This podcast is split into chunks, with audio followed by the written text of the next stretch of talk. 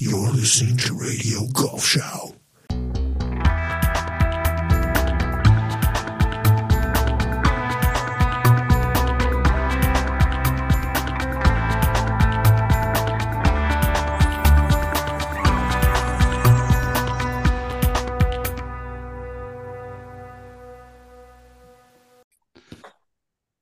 Hallo, Servus, Grüß Gott, liebe Hörer. Heute begrüßen wir bei Radio Golfschau den Chefredakteur vom Golfpunk Magazine, Jan Langenbei. Ich freue mich sehr auf diese Stunde. Marc, würdest du Jan bitte unseren Hörern vorstellen? Dankeschön. Aber selbstverständlich. So. Da rekelten sie sich. Lassiv in einer merkwürdigen Weise britisch mit Plastikvisor, Golfhandschuh und Camo-Bikini. Ein bisschen billig vielleicht und manchmal ein wenig einfältig in Szene gesetzt. Die nur spärlich bekleideten Bunker-Babes und ihr Blatt Golfpunk sorgten am Anfang des Jahrtausends in der, sagen wir mal, eher vorsichtig konservativen Golfszene für Furore. Was tut die da mit dem Driver? Was macht die mit dem Sandwich? Warum liegt die im Sand überhaupt? Die Mädels waren alles, was viele Vertreter des Establishments ablehnten. Ein wenig billig, provokant, jung, selbstbewusst und sexy. Und gleichzeitig alles, was viele Vertreter des Establishments sich herbeisehnten. Ein wenig billig, provokant, jung, selbstbewusst und sexy. Doch die Bo äh, Golfpunk ist schon seit ihren frühen Jahren weit mehr als der durchsichtige Versuch gewesen, mit ein wenig ironisiertem Sexappeal und humoristisch verfremdeten Bildunterschriften das Spiel zu entstauben. Golfpunk war und ist vielmehr ein Sprachrohr der Erneuerung, der Umdeutung des anderen Golfs. Die Leute bei Golfpunk schrieben so, wie wir damals Jungen das lesen wollten.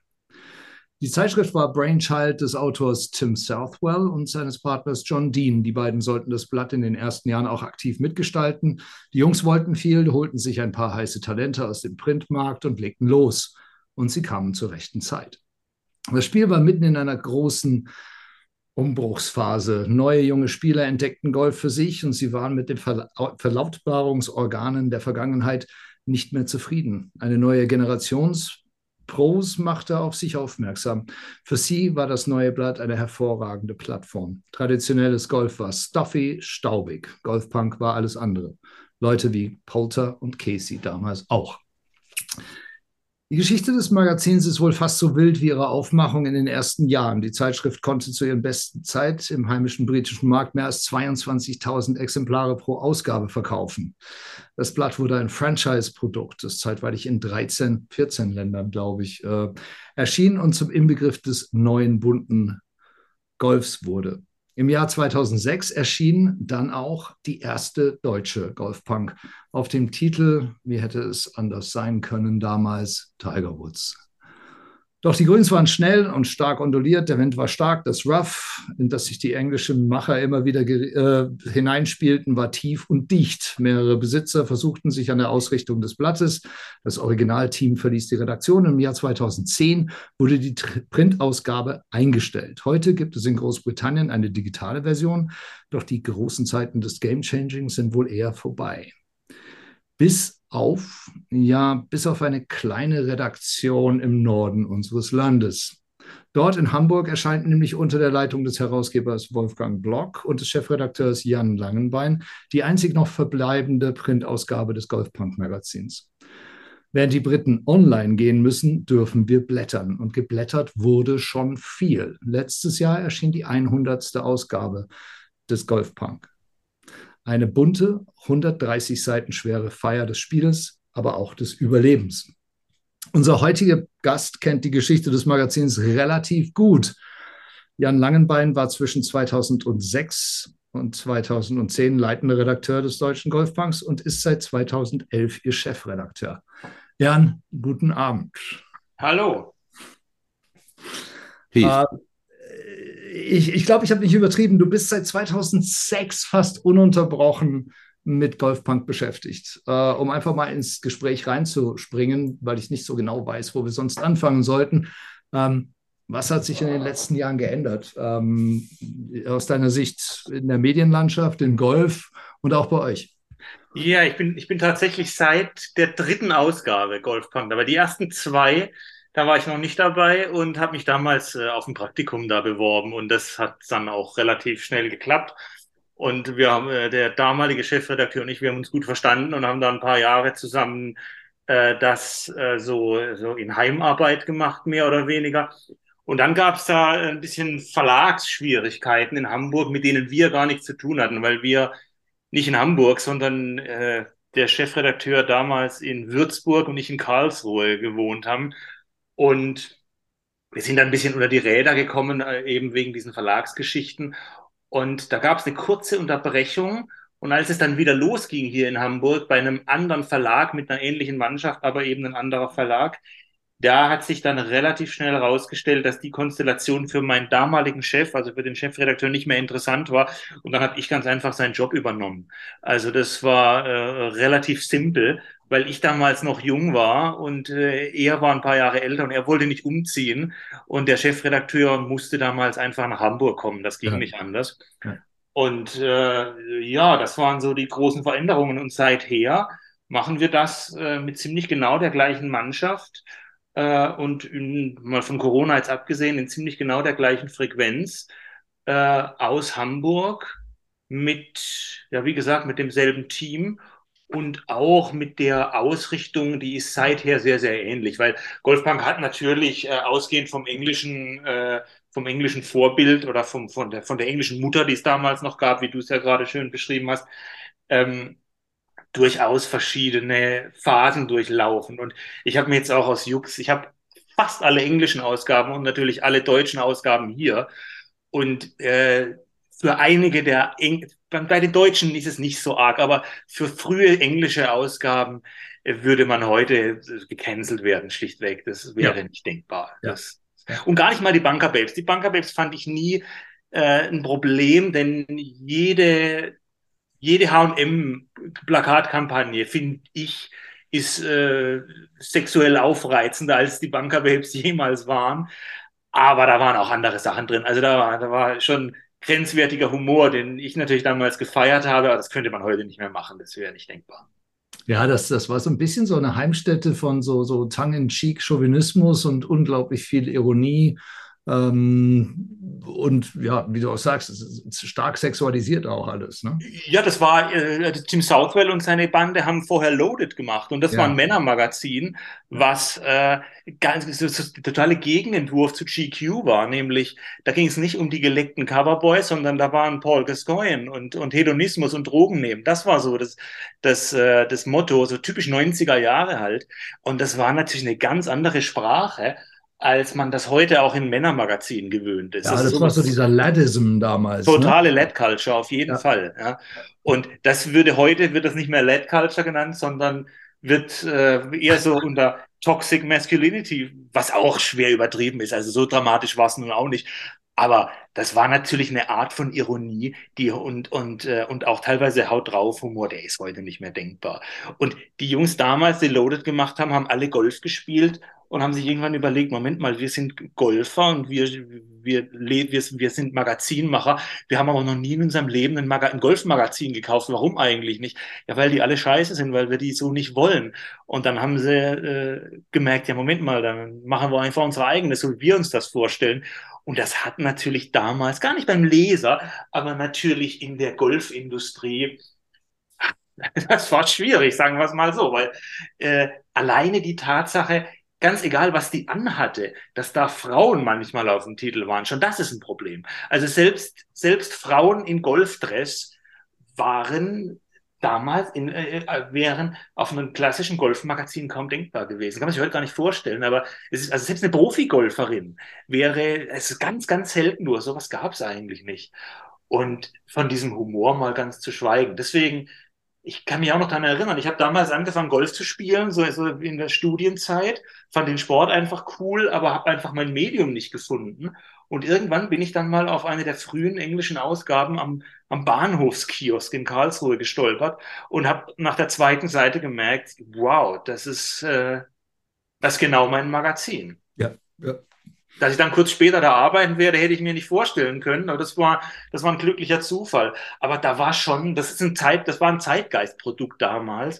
Und man muss sagen, von der Ausrichtung her, die Sprache ist noch ähnlich, aber und das Golfpunk, was wir heute machen, ist natürlich sehr, sehr viel golfiger, als es damals war und sehr viel weniger dieses draufhauen, aber jeden Witz mitnehmen. Das ist heute nicht mehr so. Ähm, aber ich glaube trotzdem, dass wir uns so eine gewisse Attitüde, äh, äh, die ganze Sache auch mit Humor zu nehmen und, und einfach unterhalten zu wollen, dass wir uns die schon bewahrt haben, ja. Frank? Ähm, ja, ich, mich, hätte, mich hat auch interessiert, denn äh, als, als Publikation, ja, was weiß ich, vor 100 Jahren mit Time Magazine und sowas angefangen haben, das waren ja normalerweise immer Initiativen von irgendwelchen individuellen ähm, Unternehmern ähm, und, und heute ist es ja mehr, dass es irgendwie auch Kapitalprojekte ist, sind und mich, mich hat halt interessiert, wer, mich würde interessieren, wer jetzt genau hinter Golfpunk steckt eigentlich. Also äh, äh, Geld war da noch nie so wirklich. Also man muss dazu sagen, in, in England war das äh, Einfangsinvestment waren, ich glaube, zwei Millionen Pfund von einem ehemaligen Premier League-Spieler, also ein Fußballer, Fußballer ne? ja. der da einfach Geld reingehauen hat. Und Tim und seine Jungs, die haben natürlich äh, da am Anfang Printjournalismus betrieben, wie man das wahrscheinlich beim Playboy 1970 gemacht hat.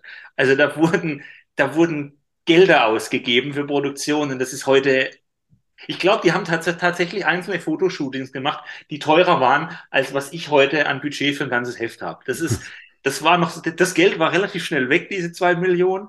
Und dann sind die auch schnell in turbulentes Fahrwasser gekommen, weil so brillant Tim und seine Leute als Magazinmacher waren. Und da habe hab ich die immer als große Vorbilder gesehen. So, so unbeholfen waren sie als Geschäftsleute. Und deswegen war äh, die, die Geschichte des englischen Printmagazins leider eine relativ kurze. Das, das muss man wirklich sagen. Ähm, da war so viel Kreativpower da, aber so wenig Geschäftssinn, dass ja, das musste irgendwann, aber das musste relativ schnell äh, äh, über den Jordan gehen, die ganze Sache. Und bei uns ist es so, wir sind in Hamburg, äh, hier zum damals noch war es der B&D Verlag, wir sind dann relativ schnell in so ein bisschen größere Verlagsstrukturen gekommen damals und sind da einfach so mitgeschwommen. Das, das Heft hat immer genügend Geld verdient, äh, um zu existieren. Damit ist man nicht reich geworden, aber es war auch immer so, dass es sich selber getragen hat. Und das ist heute eigentlich immer noch so. Mhm. mhm.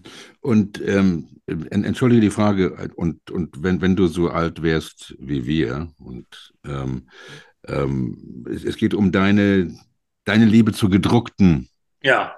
Büchern und Magazinen. Ich meine, liegt es an deinem Alter ähm, oder, oder liegt es daran, dass du glaubst, dass gedruckte Zeitschriften ähm, in der heutigen Zeit überhaupt noch notwendig sind? Ob die noch notwendig sind, weiß ich nicht. Aber also bei mir war es natürlich so. Ich meine, ich bin Jahrgang 1980. Ich nice. bin da noch. Ich geheiratet? Nee, da habe ich noch nicht geheiratet. also ich bin schon noch, äh, ich hatte noch eine analoge Kindheit und das Internet fing dann im Studium so richtig an. Also ich habe meinen ersten Internetzugang so ein Jahr vorm Abitur habe ich den bekommen, das weiß ich mhm. noch. Und bei mir war es so, äh, ich war eine Zeit lang sehr aktiver Mountainbiker, bevor ich Golf gespielt habe, so in der Anfangszeit von Mountainbiken und auch äh, dazwischen dann noch mal ein paar Jahre Skateboarder.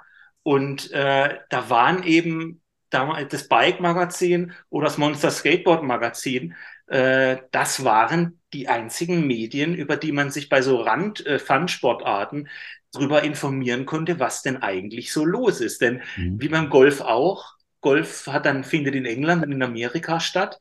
Da gibt's keine ernstzunehmenden deutschen Medien, wo, wo, ich mich informieren konnte über was, was in der großen, weiten Welt passiert. Und so war es beim Mountainbiken und beim beim äh, Skateboarden auch, da waren diese Zeitschriften das Ding nach außen. Äh, das ist heute natürlich anders. Heute gibt's YouTube, heute gibt's das Internet. Das ist ein bisschen anders. Ich glaube aber schon, dass bei einer sehr, sehr visuellen Sportart, und das ist Golf nun mal, also das, der Golfplatz an sich ist, wenn es denn ein guter ist, eine sehr, sehr spektakuläre Landschaft. Und da geht man ja auch hin, weil ihm diese Landschaft gefällt. Und ich glaube schon, dass das besser transportiert wird in einem, einem, relativ großformatigen Magazin, wie unseres das ist, als auf einem kleinen Handybildschirm. Also da, da ist schon ein Unterschied. Und ich sehe uns jetzt gar nicht so als, als irgendwie Konkurrenz zu, zu, äh, zu, zu gewissen Online-Medien. Äh, äh wir, wir sind nicht diejenigen, die schnelle News verbreiten oder so. Dafür ist unser Magazin nicht da. Wir sind im Prinzip das, was äh, im Musikmarkt der Vinylmarkt ist, der nicht klein ist. Es gibt noch eine Menge Leute, die, Musik, die ihre Musik gern auf Vinyl hören äh, und wenn sie unterwegs sind, trotzdem das iPhone nehmen, um da äh, mhm. äh Spotify zu streamen. Und ich glaube, das ist so ein bisschen die Analogie, wie, wie bei uns das funktioniert. Also der Leser, den wir haben, der freut sich schon drauf, dass sechsmal im Jahr dieses Ding im Briefkasten liegt oder am Kiosk. Denn dann kann man sich auch mal so ein bisschen entschleunigt hinsetzen und da durchblättern und ja, nicht dieses alle drei Sekunden ein neues Bild von Latz geknallt bekommen. Das ist einfach eine andere Art und Weise, Medien zu, zu, zu konsumieren. Und ich glaube, der Markt wird kleiner, das ist überhaupt keine Frage. Aber den gibt's und der hat eine Berechtigung, definitiv. Also ich glaube, äh, Marc, wir können sagen, dass einer, der sich alle zwei Monate drauf freut, freut ist Christian Althaus. Da haben wir am Wochenende drüber gesprochen. Ja, ja. Ähm, aber Marc, du hast ja äh, vor nicht so langer Zeit gesagt, dass hochqualitative Texte gehören einfach auf Papier. Ähm, ähm, und ich wir haben uns wieder auch, zitiert mit Ja, das ist also einer, einer, einer der besten Sprüche. Außerdem, äh, außer Frank hast du was Kurzes. Das war mein anderer Lieblingsspruch. Ähm, ähm, aber äh, äh wir, Marc, wir haben uns auch darüber gehalten, dieses Papier, dass die, die Qualität vom Papier wird edler und das ist eine ganz andere Sache, nicht ist, ähm, als es früher war von den mit, mit diesen Zeitschriften. Ja, ich glaube, dass die, die, die, äh, wie Janne auch sagt, es gibt so eine Entschleunigung, die in so einer Zeitschrift liegt. Es gibt so eine, die, die Möglichkeit, selbst drauf zu gucken, selbst zu bestimmen, wie lang man dieses Bild anschaut. Ein, das ist tatsächlich Schmökern im besten Sinne auch. Ähm, und ich weiß nicht, wie sehr, wie sehr glaubst du, sind das Sammelstücke, die ihr herstellt? Werden die gesammelt? Kriegst du Feedback? Weißt du? Wir haben tatsächlich, äh, weil ich, wie gesagt, alle habe hier natürlich. Ja ähm, wir haben in der hundertsten Ausgabe haben wir Leute gefragt, äh, wer hat alle 100? Schickt uns mal Beweisfotos. Und da kamen wirklich mehr, als ich gedacht habe. Also das waren schon, das war, also 20, 25 Leute haben uns tatsächlich Fotos geschickt von ihren Sammlungen. Wo ich habe es jetzt dann auf dem Bild nicht durchgezählt, aber es sah zumindest nach sehr, sehr vielen aus. Ja. Also die, wenn sie nicht alle haben, haben sie zumindest 90 Prozent oder so, würde ich sagen, ja. Sag, äh, darf ich fragen, wie, wie, wie, hoch ist eure Auflage? Wie viele Abonnenten habt ihr? Ähm, die Abonnenten, ehrlich gesagt, weiß ich im Moment nicht. Die gedruckte Auflage ist 36.000. Das ist nicht wenig eigentlich. Ne? Ja. Besonders ja. Special Interest Magazine. Ja. ja. Es ist, also ich habe mal kurz zwischendrin, als es diese Verlagsquerelen gab, war ich mal ein halbes Jahr weg. Da habe ich kurz in Berlin bei der FHM gearbeitet, als es die noch gab. Und das war natürlich auch, äh, da habe ich mal gemerkt, was es bedeutet, wenn man äh, so einen General Interest Titel macht und wenn es da wirklich Fluktuationen in den Verkäufen gibt. Also mhm. da war natürlich, wer vorne drauf ist, dann hat man mal 50.000 Hefte mehr oder weniger verkauft. Und es war natürlich, wenn es dann weniger war, ein Grund für den Chefredakteur bei der Verlagsleitung vorzusprechen. Und das war kein angenehmes Gespräch. Sowas gibt's bei Golfpunk nicht, weil ich merke schon, äh, wir haben da eine sehr loyale Leserschaft und die Verkaufszahlen äh, am Kiosk wie auch unsere Abozahlen, soweit ich, wenn ich mal einmal im Jahr was davon höre, die liegen da wie ein Brett. Also wir haben, äh, wir haben eine sehr loyale Leserschaft und die kauft dieses Heft. Äh, da ist dann relativ egal, ob jetzt äh, Tiger Woods oder will jetzt niemandem zu nahe treten, ob da Florian Fritsch auf dem Titel ist. Jetzt, sorry, Florian. Also, nur um mal, wir wir geben es weiter. Ja, ja, es ist, äh, wobei, wobei, eigentlich ist es ganz schön zu sagen, es ist egal, ob Tiger oder Florian drauf ist. Wir verkaufen uns super. Also in einem Satz mit Tiger genannt zu werden, wird ihm nicht schaden. Das macht, das macht auch meinen Job äh, äh, deutlich leichter, will ich gar nicht mal sagen, aber dass man da nicht drauf gucken muss. Also äh, jetzt am Freitag kommt ja unsere erste äh, Ausgabe raus für dieses Jahr und da haben wir jemanden auf dem Titel, der eben kein Profigolfer ist. Äh, was bei anderen Titeln äh, sicher undenkbar wäre, so jemanden auf den Titel zu nehmen. Aber wir können das machen, weil wir sagen, genau das ist Golfpunk und das sind die Geschichten im Golf, die uns interessieren. Und in dem Fall ist es Paul Ripke und dessen Geschichte, als ich ihn getroffen habe, da habe ich gedacht, ich mache eine Doppel Doppelseite drüber, als ich im, im Winter, diesen Winter in Kalifornien war. Und dann hatten wir so eine geile Runde und, haben, und er hat so geile Sachen erzählt, auch aus seinem Golferleben raus, dass ich dann am Ende des Gesprächs gesagt habe, hey, pass mal auf, äh, wenn du uns jetzt noch ein geiles Bild lieferst, dann packen wir dich auf den Titel, weil die Story einfach geil ist. Und das ist schon cool, dass man sowas machen kann, äh, wenn man jetzt äh, größentechnisch nicht darauf angewiesen ist, äh, aber ja auch die sechsstellige äh, Zahl an Heften, die man druckt, zu verkaufen. Das ist bei uns natürlich ein bisschen was anderes, weil wie gesagt die Zahlen immer relativ gleich sind, was meine Arbeit ein bisschen angenehmer gestaltet. Hat euch äh, schon mal jemand gebeten, auf der Titelseite zu erscheinen? Äh, na, na, Mit Sicherheit über Umwege. Also nicht so direkt. Ich meine, äh, vor allem, also es ist auch wirklich so, wenn wir jemanden anfragen und äh, dann machen wir das schon mit von Anfang an sagen, hey, wir wollen mit dir eine Titelgeschichte machen. Und also es ist jetzt eigentlich selten so, wie es jetzt äh, beim aktuellen Heft passiert ist, dass wir, während wir eine Geschichte produzieren und eigentlich davon ausgegangen sind, dass sie kleiner wird, ähm, so davon überzeugt sind und denken, das ist eine geile Sache, dass wir das dann praktisch live äh, vor Ort auf eine Titelgeschichte äh, äh, upgraden. Das passiert jetzt eher selten. Ähm, aber äh, ja, es gab natürlich schon mal, es gibt immer mal wieder eine Anfrage von, von einem Sponsor, von einem Golfer, äh, also Schlägersponsor XY, der mal seinen neuen äh, Shootingstar irgendwo auf dem Titel sehen will. Oder wenn man den dann interviewt und dann kommt schon mal die Anfrage, ey, da könntet ihr doch auch einen Titel draus machen. Der Junge sieht also, doch, oder das Mädel sieht doch cool aus, das ist doch, das ist der neue Superstar und so weiter. Sowas gibt's, aber äh, also jetzt nicht äh, vehement, das nicht. Also ich hätte nicht die geringste Scham, irgendwie zu fragen, ob wir nicht vielleicht auf, den, auf die nächste Ausgabe der Golfpunk kommen könnten. Also ich würde das glauben. Es ist immer eine Frage der Geschichte. Wenn die Geschichte gut ist, warum nicht? Cha-ching. Ähm, Frank? Ja.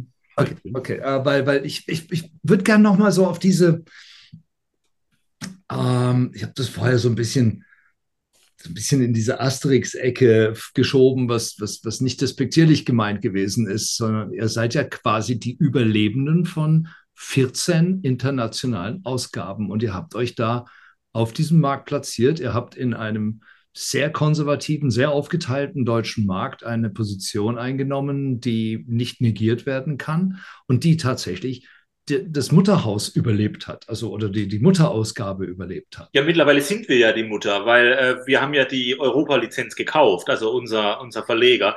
Das heißt, wir sind die Inhaber jetzt von, oder er ist der Inhaber von, von Golfpunk in ganz Europa. Also wenn jemand, sollte es nochmal jemand versuchen wollen irgendwo in Europa, kommen wir zu ja schon mit uns sich einigen, was mit Sicherheit nicht allzu schwierig wäre.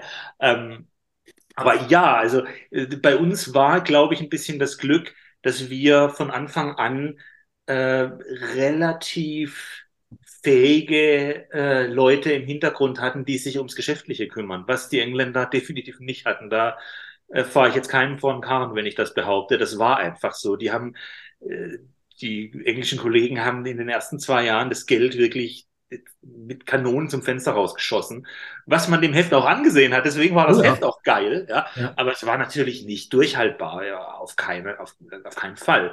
Und da hatten wir schon das Glück, dass das bei uns nicht so ganz krass war und dass wir auch kurze, äh, kurze, wie soll man sagen, Durststrecken finanzieller Natur durchstehen konnten, weil eben der Verlag da war. Heißt aber, dass die, der, der deutsche Golfer, so, so schlecht wie ihn auch immer gerne mal beleumunten, äh, tatsächlich wenn man das jetzt nur an dem Erfolg der Zeitschrift messen würde, wirklich aufgeschlossener neuem gegenüber oder einem anderen Golf gegenüber ist als viele andere? Oder glaubst du, Golfpunk hätte überlebt, wenn die Jungs ein bisschen mehr Ahnung von, von äh, Geschäft in Großbritannien gehabt hätten?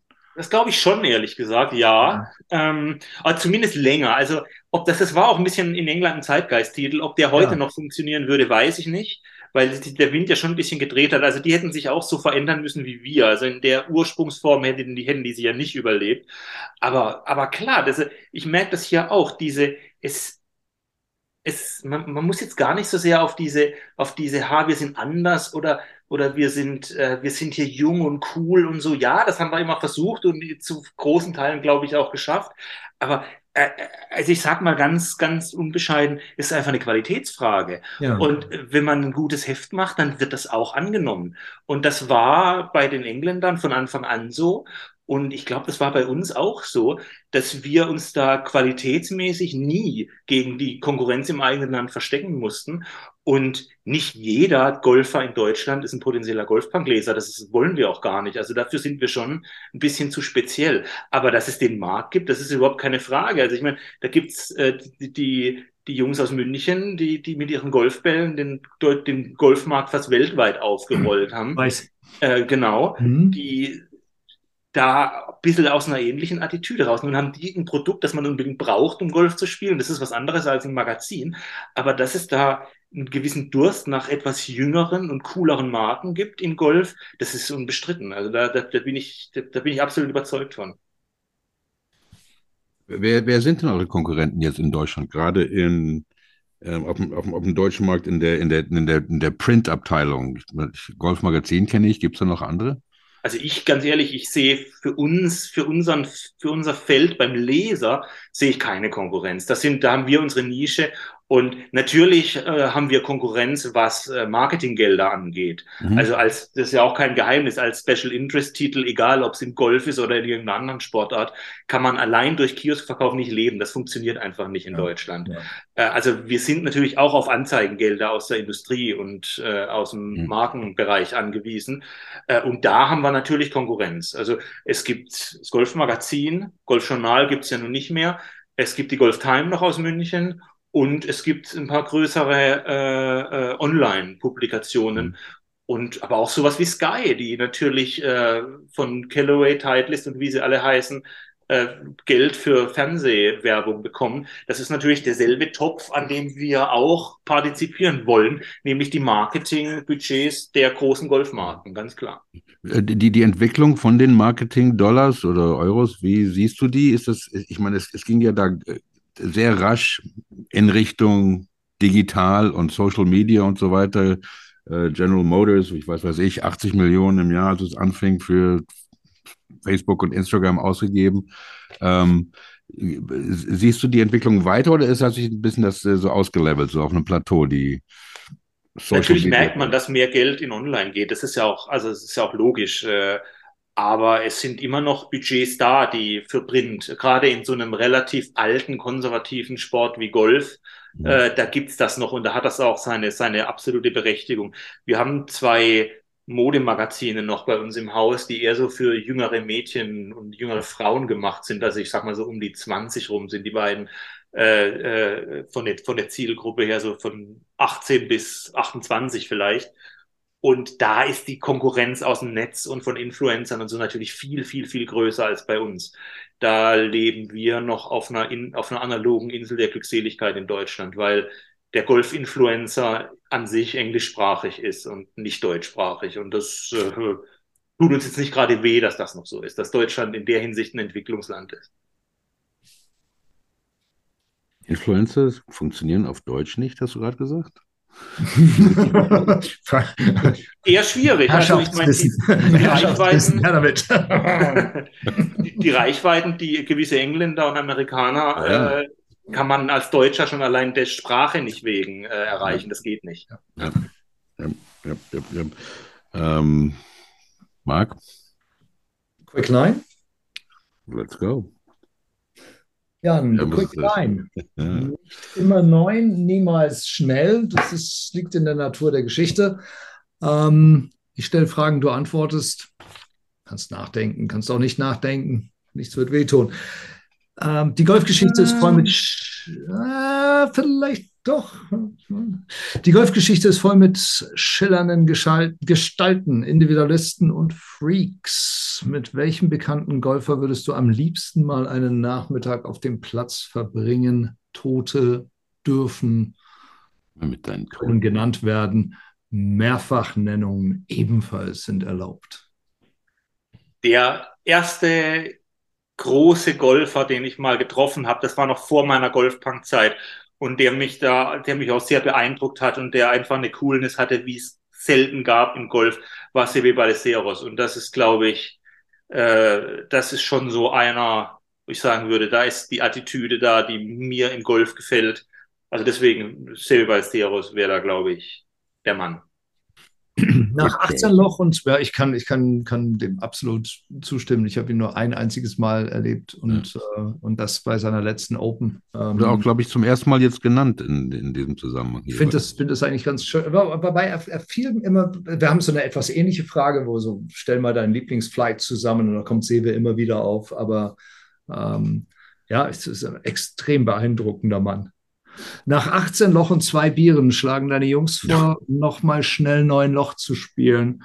Du wirst allerdings sehnlichst zu Hause erwartet. Wie entscheidest du dich und warum?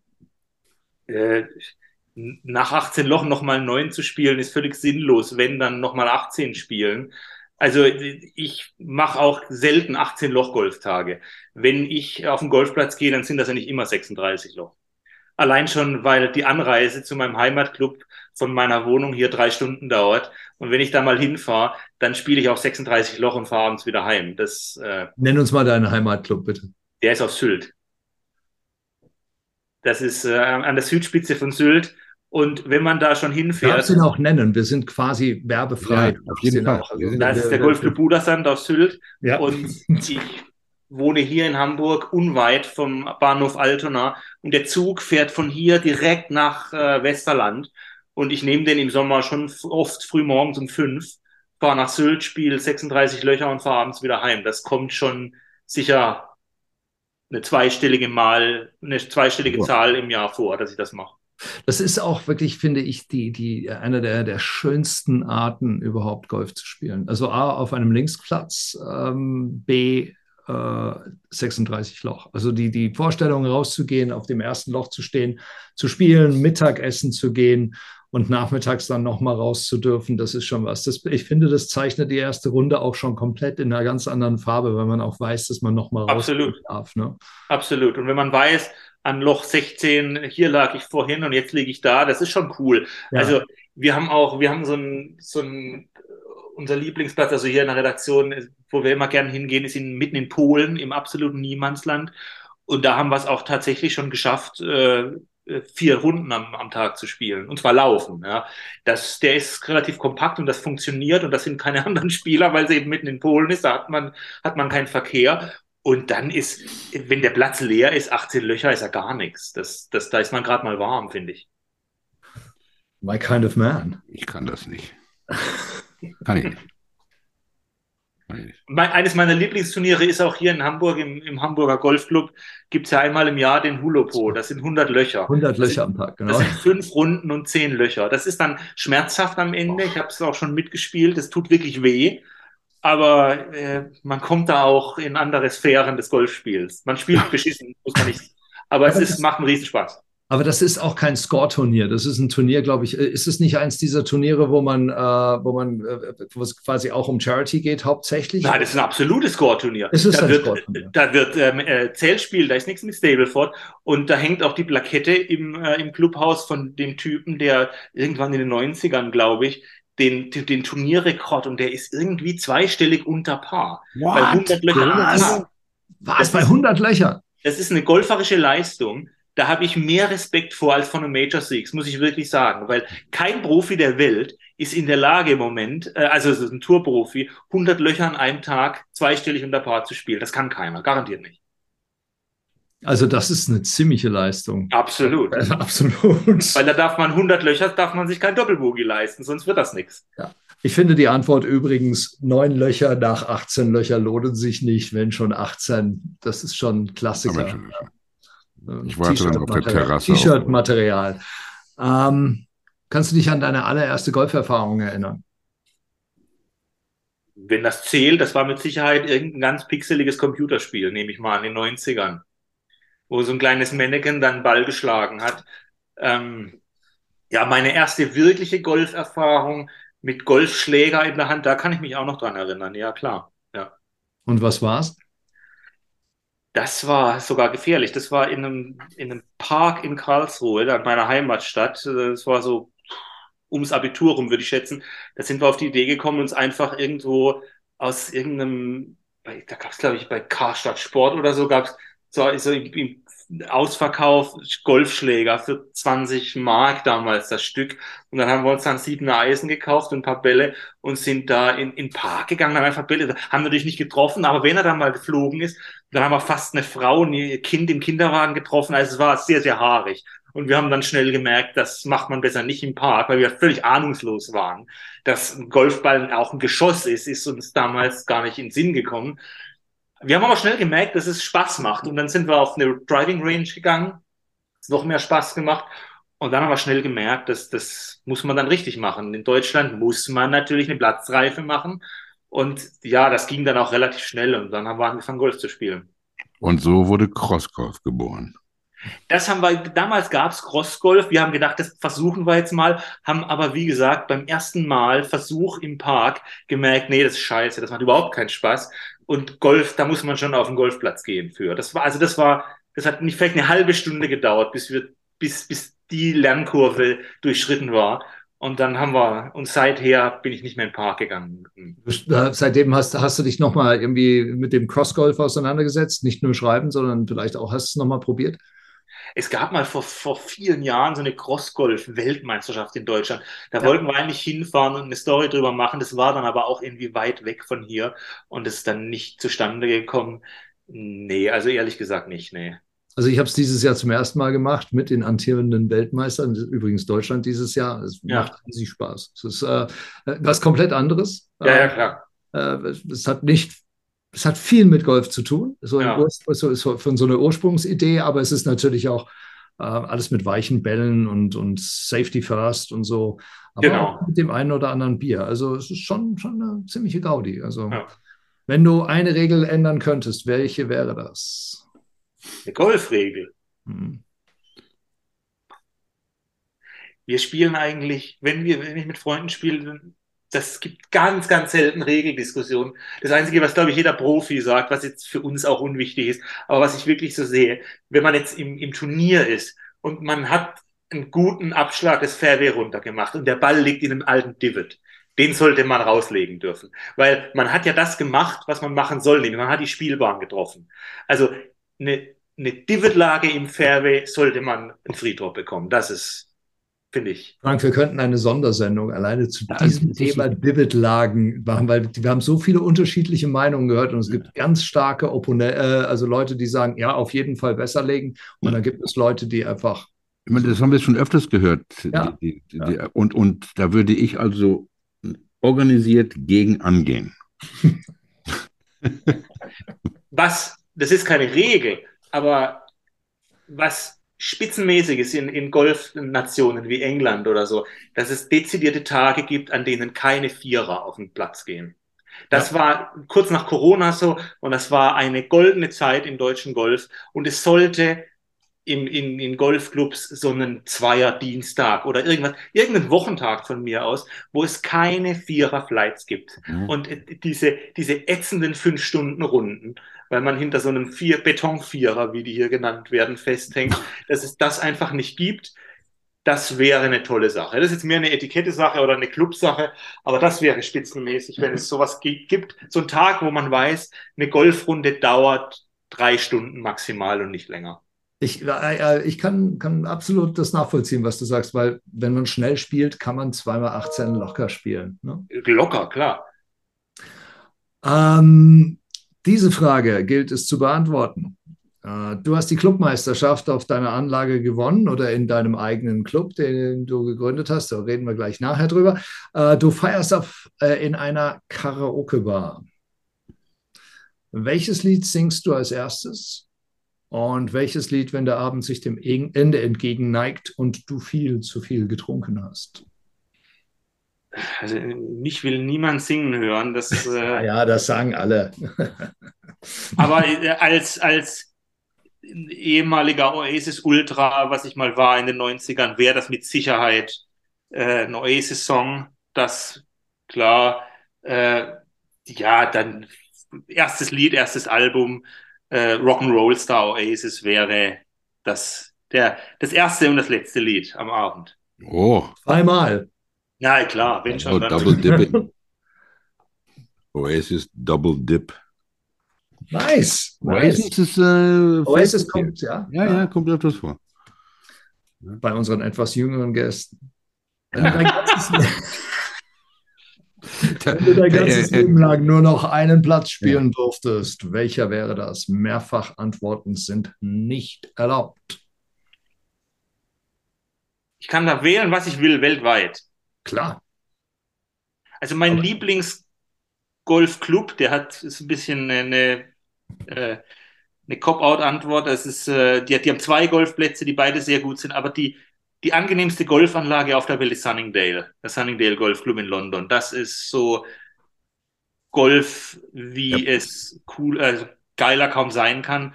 Und wenn man nur noch einen Club hätte, auf dem man spielen kann und dort Mitglied ist natürlich, dann wäre es der. Ist es nicht so, dass man einen Hund mitnehmen muss in Sunningdale? Nee, man darf, aber man muss nicht, um Gottes Willen. Ja, die hatten, ich habe irgendwie was gelesen, als ich mal einen Artikel über Hunde auf dem Golfplatz geschrieben habe, ähm, dass man in Sunningdale gerne mal äh, Gäste fragt, wenn sie dann bitten, ob sie vielleicht mitspielen dürfen oder gefragt, äh, selbstverständlich dürften sie mitspielen, wenn sie denn einen Hund dabei hätten. Ja, kann, also die sind sehr, sehr liberal, was Hunde angeht, das Ja. weiß ich. Aber als ich das letzte Mal da war, haben wir keinen einzigen Hund gesehen. Also Ich glaube, es gibt ein, ein Menü im Halfway House in Sunningdale für Hunde. What? das kann gut sein, ja. Ich bin mir nicht ganz sicher. Ja, das glaube ich, ja, ja, ist, aber im, man beschäftigt sich ja schreibend manchmal mit den abstrusesten Sachen und ich glaube, darüber bin ich Ja, ja. damals gestolpert. Das ist auch ein legendäres Halfway-Haus und das äh, Ja. glaube ich, ich meine sogar mich noch dran zu erinnern, dass da so ein äh, kleiner Bereich ist, wo diese ganzen Schalen rumstehen, ja. Genau. Ja, die haben, glaub- also, aber es ist auch wirklich ein legendäres äh, Halfway House. Absolut. Ne? Das ist Der, der wirklich, wirklich großen, so, so vergleichbar mit, mit North Berwick oder so. Ja. Ähm, nicht North Berwick, ähm, Royal Donach. Ähm, Bier auf dem Golfplatz, ja oder nein? Spricht Ich bin eh kein großer Biertrinker. Äh, also ich, ich trinke auch während der Runde, äh, nee. Kart oder Laufen? Auf jeden Fall laufen. Karts. Wenn ich einen Golfplatz besitzen würde, gäbe es da keine Karts. Die wären schlichtweg verboten. You're my kind of person. Und zwar gar nicht, weil die da rumfahren, sondern Kartwege nerven wie blöde. Wie viel, wie, wie viel Kartwege man so in seiner Golflaufbahn trifft und der Ball springt sonst wohin. Und es ist meistens, dass er wohin springt, wo er nicht hinspringen soll. Das ist schon noch viel. Und ein Golfplatz ohne Kartwege ist ein besserer Golfplatz, ganz objektiv gesagt. Tragen oder ziehen? Hat sich, glaub Tragen. tragen, ja. Musik auf der Range, ja oder nein? Wer das will. äh, Also ich brauche es nicht, weil äh, ich kann zum Beispiel auch zum Joggen keine Musik hören, weil ich habe mein Leben lang, äh, bis ich äh, in eine kleine Wohnung gezogen bin, hab, ich habe Schlagzeug gespielt und ich kann nicht äh, mich vom Rhythmus, wenn irgendeine Musik läuft, loskoppeln. Deswegen beim Laufen kann ich auch nur Podcasts hören, weil der Rhythmus von dann, dann müsste ich das Tempo ändern und das ist beim Golf ähnlich. Der Golfschwung hat ja auch einen Rhythmus. Deswegen bei mir funktioniert das nicht so ganz. Aber wer Musik hören will auf der Range, bitte. Also es gibt ja auch Kopfhörer. Ne? Dein schlimmstes Golferlebnis? Ich wäre mal im Golfclub Konstanz. Äh, da sind wir noch darauf aufmerksam gemacht worden, dass es an Loch, was weiß ich, wie viel, einen sehr steilen Abhang gibt und den sollen wir nicht mit dem Kart runterfahren. Und das haben wir echt verpennt. Das war gar nicht Absicht. Wir sind dann aber da runtergefahren. Das Gras war nass und da war kurze Todesangst, muss man wirklich sagen, weil das hätte eh wirklich sehr, sehr übel ausgehen können. Sehr glimpflich ausgegangen, aber da hätte es schlimmste Verletzungen geben können. Denn so ein Golfkart ist sehr, sehr schwer. Und Oh wenn ja. man da rausfällt und das Ding fährt über einem drüber, was um ein Haar passiert wäre, ouch, das kann ganz bitter nach hinten losgehen. Ja, das, das Internet war, ist ja voll mit solchen äh, Ja. äh, Videos, ne? Ja, was ist das? Okay, hier für denjenigen, der, von dem ich behaupten würde, er kennt den deutschen Golfer relativ gut. Nenne drei Dinge, für die sich Gol deutsche Golfer am meisten interessieren. Come on. Ballangeln, das ist ein sehr deutsches Phänomen.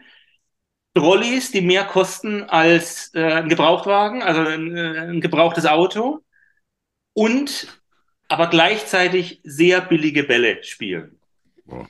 I'm, I'm subscribing to this Das ist, magazine. das ist, ich, das ist, das ist wirklich, das ist wirklich sehr schön gesagt, weil ähm, wie aus der Pistole geschossen. Ja, ja. Wie aus der Pistole geschossen. Äh, Nagel auf den Kopf. klare Haltung. Und ich glaube, ähm, äh, ich habe selbst neulich gesagt, Ballangel gehören verboten und sind wirklich also eine Schande, sowas zu besitzen. Bei uns würde nie jemand in 4000 der Redaktion Euro. arbeiten, der eine Ballangel besitzt. Verbot, also es ist wirklich. Aber ist es nicht, aber ist es nicht irre? Es gab so eine Zeit, wo man von nicht golfenden Freunden Golfgeschenke bekommen hat. Die gingen dann irgendwie Golfhaus äh, irgendwie und sagte, ich habe einen Freund, der hat gerade angefangen Golf zu spielen und dann kam der entweder mit dem Golfkalender vom Paar Verlag von Ralf Dörnte zurück Ja. und hatte den zu Weihnachten geschenkt oder hat er eine Ballangel mitgebracht, so dass ich tatsächlich mehrere Ballangeln besitze, die alle Es im Keller vor sich hin schmoddern. Es ist aber unglaublich, dass ganz wenige Nicht-Golfer, die Golfer beschenken wollen, sich nicht darüber im Klaren sind, dass es die einfachst zu beschenkenden, die einfachst zu beschenkende Gruppe überhaupt ist. Schenkt ihr einfach Golfbälle und die sind happy. Also eine Packung pro V1 und jeder freut sich drüber. Das, es gibt keinen Golfer auf der Welt, der sagt, pfui, damit kann ich nichts anfangen. Bestimmt. Ja, sehr gut. Du hast Ball, Ballangeln? Ich glaube, ich habe mehrere. Beziehung mal überdenken hier. Ja, ja also ich habe mehrere. Also ich, ich könnte, könnte wahrscheinlich welche, wahrscheinlich welche bei, bei, bei eBay reinstellen. Ähm, ich habe die tatsächlich. Ja. Der, der, der Stand mit den Lake Balls bei der Rheingolf, der war auch sehr beliebt. Also der Lakeball stand bei Ralf. Ja, ich meine, das ist auch, das ist auch ein toller Stand, weil das Ja. ist auch der, Farblich sortiert und so weiter, und so. rosa und so, ja, ja. Also viele rosa Bälle und so. Hast du für deine Tochter welche mitgebracht? Habe ich nicht. Ah. Habe ich nicht. Ähm, jetzt geht die Live-Tour wieder los.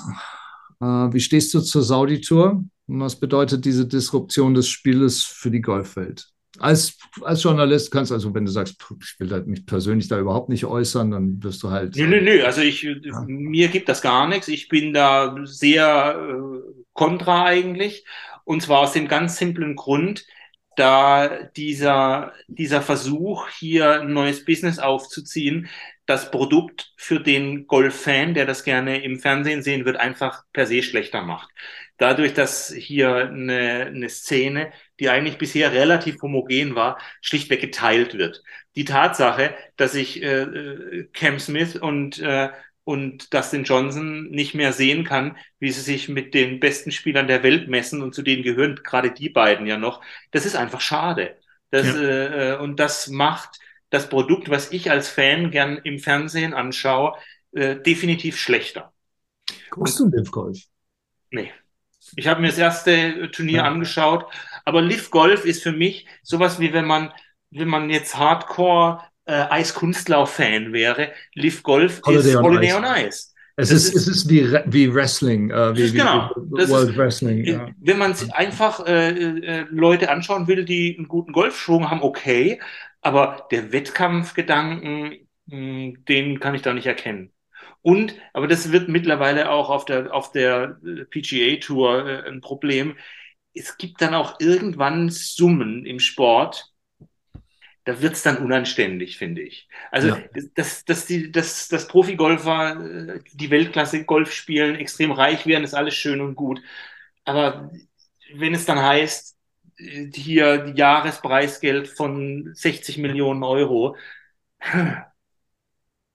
Ja, da klar. denke ich mir als Fan, hm, will ich das wissen? Eigentlich nein, weil du schlägst gegen einen kleinen weißen Ball und du machst das gut, das sollst du schön für entlohnt werden. Aber es gibt irgendwo Summen, die sich nicht gehören und die sind jetzt bei den ersten Liv-Antrittsgeldern, die da gezahlt worden sind, deutlich überschritten. Denn die Dreistellige 250 Millionen. Millionen oder die 200, die Mhm. da kolportiert werden für Phil Mickelson. Kein Golfer auf der Welt, nicht man ist dieses Geld wert. Das ist nicht äh, wirtschaftlich zu erklären. Und das geht nur, wenn man Monopoly-Geld hat. Und von daher muss ich mir das als Fan eigentlich nicht antun, finde ich. Es ist auch interessant, wie sehr sich die Fans, also es, es gibt natürlich, werden in, in den sozialen Medien ja die Gespräche ja immer noch geführt und da gibt es immer wieder die, die, diejenigen, die sagen, ja, ist ja egal, woher das Geld kommt. Und ähm, ich würde das auch machen, wenn man mir so viel Geld für, für viel weniger Arbeit geben würde. Aber es ist tatsächlich so, dass viele Leute offensichtlich dann doch so einen Kompass in sich tragen und feststellen, dass das Geld eigentlich schmutzig sein muss, weil es einfach so viel ist. Es ist so much, dass es schon dirty sein muss, habe ich das Gefühl. Das hat gar nicht unbedingt was mit der Lifttour zu tun. Ich kann mich noch erinnern, als es vor ein paar Jahren dieses TV-Match zwischen Tiger und Phil Mickelson gegeben ja, hat in ja. Las Vegas und 10 Millionen für diese eine Runde. Und am Ende gab, wurde dieses Geld da als, als Haufen aufgebaut. Ich weiß nicht, ob ihr euch an dieses Bild Zeit, erinnern ja, könnt, wie genau. Phil Mickelson dahinter stand. Das sah aus wie dieser Geldhaufen in Breaking Bad, wie die dann in der Garage stehen. Und, und ich, also ich als, als Golf-Fan, ich muss es wirklich sagen, dieses Bild, ich fand es ekelhaft. Es hat mich echt angeekelt. Und wie, wie Mickelson dann drüber stand und so auf dieses Geld gezeigt hat und schaut mal, das habe ich jetzt für einen Tag Golfspielen in Las Vegas bekommen. Igitt, also das gehört sich nicht. Und selbst wenn er dieses Geld bekommt, dieses Bild an sich ist verheerend. Und ich glaube, jeder Nicht-Golfer, der dieses Bild sieht, denkt sich, was für eine ekelhafte Sportart ist das? Was für ekelhafte Typen sind das? Das ist, ich, die Attraktivität daran kann ich nicht erkennen. Und das ist, das, das treibt Liv natürlich auf ein neues Level, das dem Sport nicht gut tun kann, meiner Meinung nach. Ja, und vor allen Dingen dem Image auch nicht gut tun kann. Ja, eben. So, das ist das Problem. Und ich möchte gar nicht in diese, in diese, äh, wo das Geld denn herkommt und diese moralischen, da habe ich schon meine Meinung zu, aber das muss jetzt eigentlich auch niemand interessieren. Da, der, jeder, der ein iPhone in der Tasche hat, kann sich da auch was anhören, wo das herkommt. Das ist auch nicht koscher. Mhm. Aber schlichtweg, diese, diese Annahme von, von manchen Leuten, äh, die bei Liv spielen, ich bin dieses Geld, diese dreistelligen Millionensummen, die bin ich wert. Die, die, das habe ich als wirtschaftlichen Wert in diese Szene reinzugeben. Das halte ich für eine Hybris, die ist nicht von dieser Welt. Ich, ich glaube, die glauben es selber nicht. Ähm, ah, da glaube ich, da, also zwei, drei Vögel gibt es da, die glauben das 100 Prozent. Ja, vielleicht, aber ähm, ich kann ja Pat Perez ähm, oder die Frauen, vielleicht weiß ich nicht. Aber ich, keiner von denen hat, als sie Teenager waren und College-Spieler waren, ähm, sich acht Stunden, zehn Stunden am Tag auf der Range die Finger blutig geschlagen, um Kohle zu verdienen, sondern um Majors zu gewinnen. Wahrscheinlich, klar. Da bin ich ja. sicher. Ja, da bin ja. ich sicher. Ähm, ich habe ein bisschen Zeit gehabt, gestern Abend drüber nachzudenken, als ich dieses super exciting Turnier von Bay Hill mir angeschaut habe und ähm, unser Freund Adrian ähm, Peter Alice Impersonation von der Beerdigung von der Queen ähm, hingelegt hat. Mhm. Ähm, ähm, aber jetzt bei der PGA Tour, gestern war ja auch 20 Millionen das, das, das Preisgeld. Ich meine, dritter oder vierter oder fünfter Platz waren immer noch 800.000. Ja, ja, der Sieger war 3,6 Millionen, was schon, genau. Ja, ja. was schon krass ist. Und ich weiß nicht, ja. Schmutzig viel Geld. Aber, aber jetzt, dass man auch nicht, ich meine, das, das fing ja auch bei der PGA Tour schon an mit diesem PIP-Programm. Nicht, dass man also wirklich da 10 oder 20 Millionen am Ende des Jahres verdienen kann nur weil man beliebt oder berühmt ist, nicht unbedingt, weil man super gut ja, Da ging es nur darum, den ja, Top Ten Leuten nochmal einen Scheck ja. zuzustecken, weil äh, Antrittsgeld darf es ja auch bei der PGA Tour nicht geben. Das war ein, ein verkapptes Programm, um die Top-Leute ruhig zu stellen. Ja. Apropos Programm, ähm, darf ich da genau da nochmal reinhaken, weil wir haben es in dieser Show noch, also in, in, in der Golfshow noch nicht besprochen, obwohl eigentlich die also viele in der Golfwelt darüber sprechen. Ähm, Full Swing, eine, äh, eine, eine Serie auf Netflix, ähm, die sich äußerste Beliebtheit erfreut. Ähm, haben wir dazu eine Haltung, wenn ich das mal so reinwerfen darf? Jan, Frank, habt ihr es gesehen überhaupt? Ähm, ja, gesehen habe ich klar. Und, ähm, und, wie, und wie jetzt gerade aus, aus der äh, beleuchtend, also das beleuchtend, was wir gerade besprochen haben, äh, Kohle, Reichtum, ich, I'm doing it for my family. das war natürlich äh, legendär. Family. Das ist eigentlich ein Meme, weil zu behaupten, ich mache das, um, um meine Familie durchzubringen und zeitgleich fliegt die Familie im Privatjet von, von, äh, von Orlando nach Hause nach London. Ich habe mal nachgeguckt bei NetJets. Äh, also man braucht ja für die große Familie noch ein bisschen größeren Jet. Ja, ja, und das sind 150.000 kostet diese, dieser eine Flug. Okay, ja. weil, weil äh, ich hatte mit, mit tatsächlich nochmal mit dem Produktionsleiter äh, gesprochen, der, der sagte, naja, also wenn du wirklich ein richtig gutes Ding haben willst, bist du bei einer einmaligen Nummer bei 300.000 mindestens, ja. So, Ähm, ja. sogar Und- noch mehr, ja. Ja, und es deckt sich ja auch, weil die sind ja wahrscheinlich auch nicht mit Ryanair dahin geflogen. Mit Sicherheit nicht, Ja, nein. aber da reden wir einfach über so, so viel Geld und dann finde ich das auch sehr, sehr interessant, ähm, wie die Macher es geschafft haben, auch den Blick da drauf zu legen, aber es wirklich fast unkommentiert stehen zu lassen. Also gerade bei Polter, fand ich, hat der sehr viel Platz bekommen, um sich irgendwie ausbreiten zu können. Auch so, warum er dann, also sich als Unternehmen, er muss an seine Kinder denken und so. Und komischerweise ähm, fand ich auch in der ersten Folge, wo, wo äh, ähm, wo die beiden Jungs äh, dann im Privatjet sitzen und sagen, wow, der Platz ist ja nur 45 Minuten Flug von hier entfernt, da hat es Ja, sich ja. angeboten hinzufliegen. Ja, und da sitzen die zu zweit im Privatflugzeug. Ich fand das eine sehr merkwürdige Wahl, Ja, das als erste, also aus produktionstechnischer Sicht, das als erste Folge zu bringen. ja ne? Weil gerade zwei wie Justin Thomas und Jordan Spieth, die sehr, sehr positiv dastehen, was das Image angeht in Amerika, Ja. die, dass die sich so als völlig over-the-top Country Club Boys präsentieren, was sie Ja. sind, das weiß jeder. Ja. Also Ja, die leben in einer anderen Welt. Aber dieses Privatjet-Leben so zu präsentieren, fand ich eine interessante Entscheidung. Dass es was ausmacht, glaube ich nicht.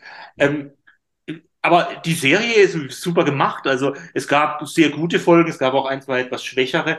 Ähm, mich würde sehr interessieren in der potenziellen zweiten und dritten Staffeln, dass man vielleicht auch ein bisschen von den von der reinen äh, Porträtfunktion über gewisse über gewisse Profispieler mal wegkommt und mal die Geschichte von einem Turnier erzählt, losgelöst von wer gewinnt am Ende oder auch mal einen Greenkeeper da, äh, äh, Turnierdirektor in, in, in, äh, in den Mittelpunkt stellt. Den, der, der Profigolfer an sich, und da gibt's einen Haufen sehr interessante Charaktere, aber am Ende will der nur eins, der will weniger Schläge brauchen als sein Gegner und die Geschichten sind dann irgendwie immer dieselben. Und Ja. es ist ja beim, beim Vorbild Drive to Survive auch. Wer sind denn die geilen Leute? Das sind eben die Teamchefs und nicht die Fahrer, meiner Meinung nach.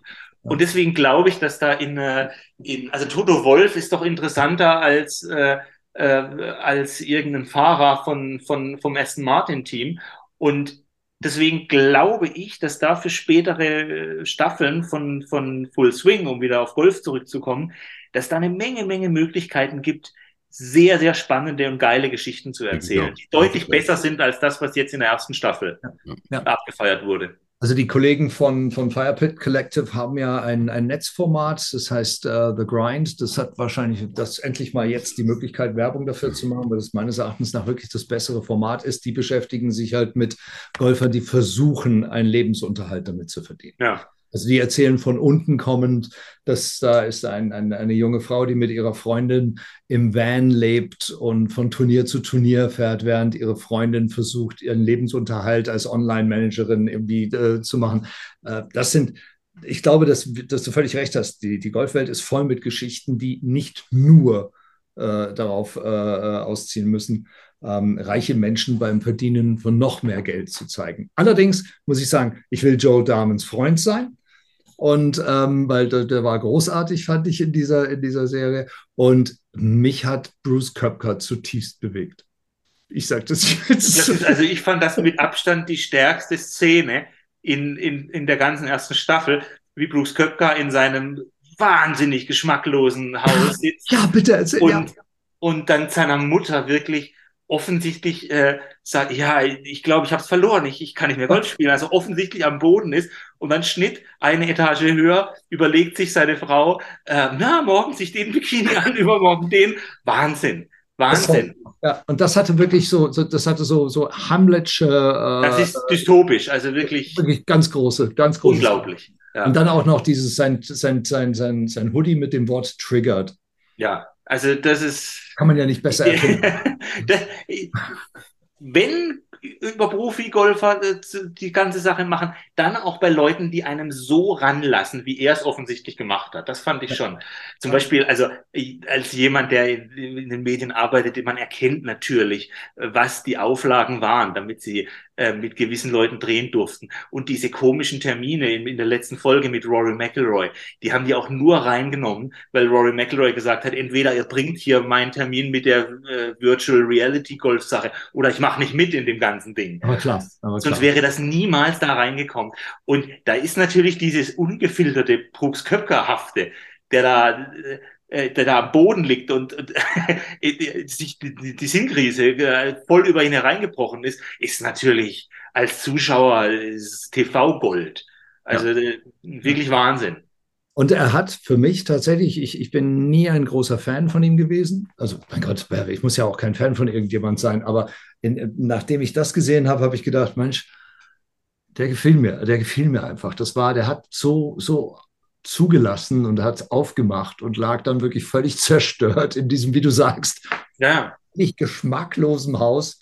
Ähm, das hatte was sehr, sehr Einsames. Es war, war ein großes Kino. Ja. Also wir haben im, da kann ich ein bisschen Werbung für unsere nächste Ausgabe machen. Wir haben geguckt, äh, gibt es eine Story in der nächsten Golfbanker-Ausgabe, welcher Charakter aus äh, der in Full Swing gefeatured wird, ist welcher Seriencharakter, den man aus großen Serien kennt. Weil da gibt es wirklich extremste Überschneidungen. Und Brooks Köpka ist ganz klar Tony Soprano. Der oh, war ja. eine Zeit lang Killer und liegt jetzt auf der Couch und ist einfach gebrochen. Jetzt zu seiner Mann. Psychologin, ja.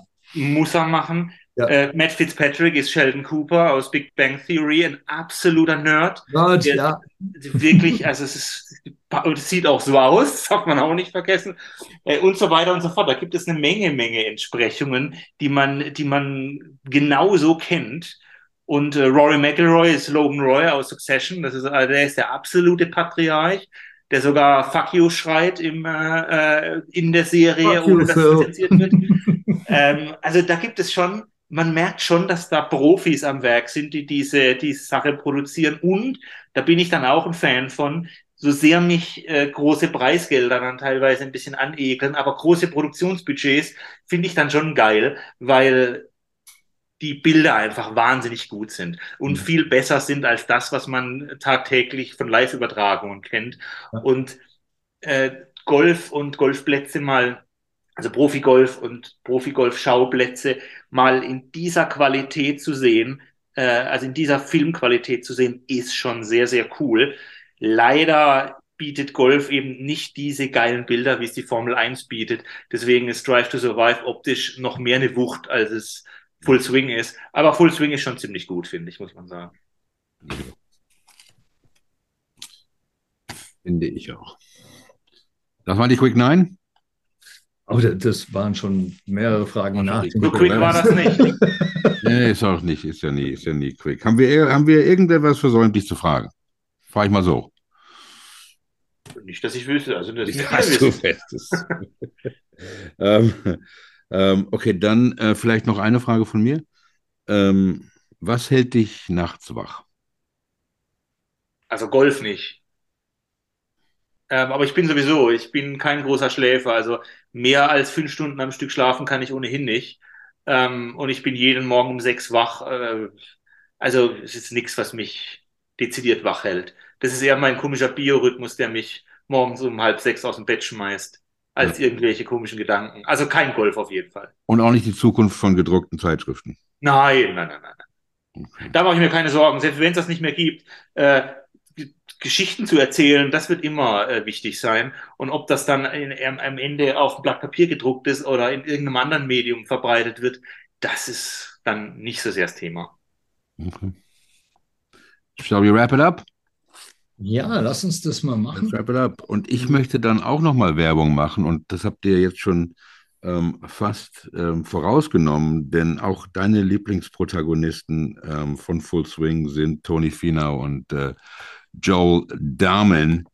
Ähm, und in deinem Editorial dieser Ausgabe, die jetzt rauskommt, ähm, machst du dir ja Gedanken, äh, was andere Haupt Hauptdarsteller ähm, von den Lebensumständen von Tony und Joel äh, halten. Und während sich Morikawa, schreibst du wohl, äh, äh, gewundert hat, dass es äh, erlaubt ist, eine Familie zu haben und nicht 110 Prozent in Golf zu investieren, ähm, saß Brooks, wie ihr gerade gesagt habt, wohl allein in seiner Mega-Villa, bestaunte Joels eheähnliche Beziehung zu seinem Caddy und sinnierte wahrscheinlich, schreibst du, warum kann Jenna nicht ein kleines bisschen wie Gino Bonare sein? Innerlich zumindest. Fand ich absolut großartig, das Editorial. Ähm, und ähm, ähm, hat, hat mir sehr viel Spaß gemacht, das zu lesen. Danke, dass du uns das zugeschickt hast vorher. Danke, danke. Danke für die Blumen. Ja, super. Ähm, Marc? Wir gehen nicht vorher noch mal ganz kurz äh, Hinweise in eigener Sache. Ähm, wir hatten letzte Woche für diejenigen, die es verpasst haben sollten, den CEO von Lab Golf äh, in der Show. Eine wunderbare Sendung mit Sam Hahn, nachzuhören bei uns auf äh, allen gängigen Plattformen. Und nächste Woche begrüßen wir zur selben Zeit Jim Hartzell, der mit seinem Buch When Revelation Comes, äh, ja, für Furore vielleicht nicht, aber dann doch für kleine Wellen in der Golfwelt sorgt. Ähm, und freuen uns darauf ganz besonders. Allerdings freuen wir uns, dass wir heute Jan Lang bei uns zu Gast hatten, zum Gast hatten. Und äh, dann, Jan, nochmal vielen herzlichen Dank. Ähm, auch von mir. Mein, mein Name ist Marc Horner. Ich bin Frank Förster. To the Linksland.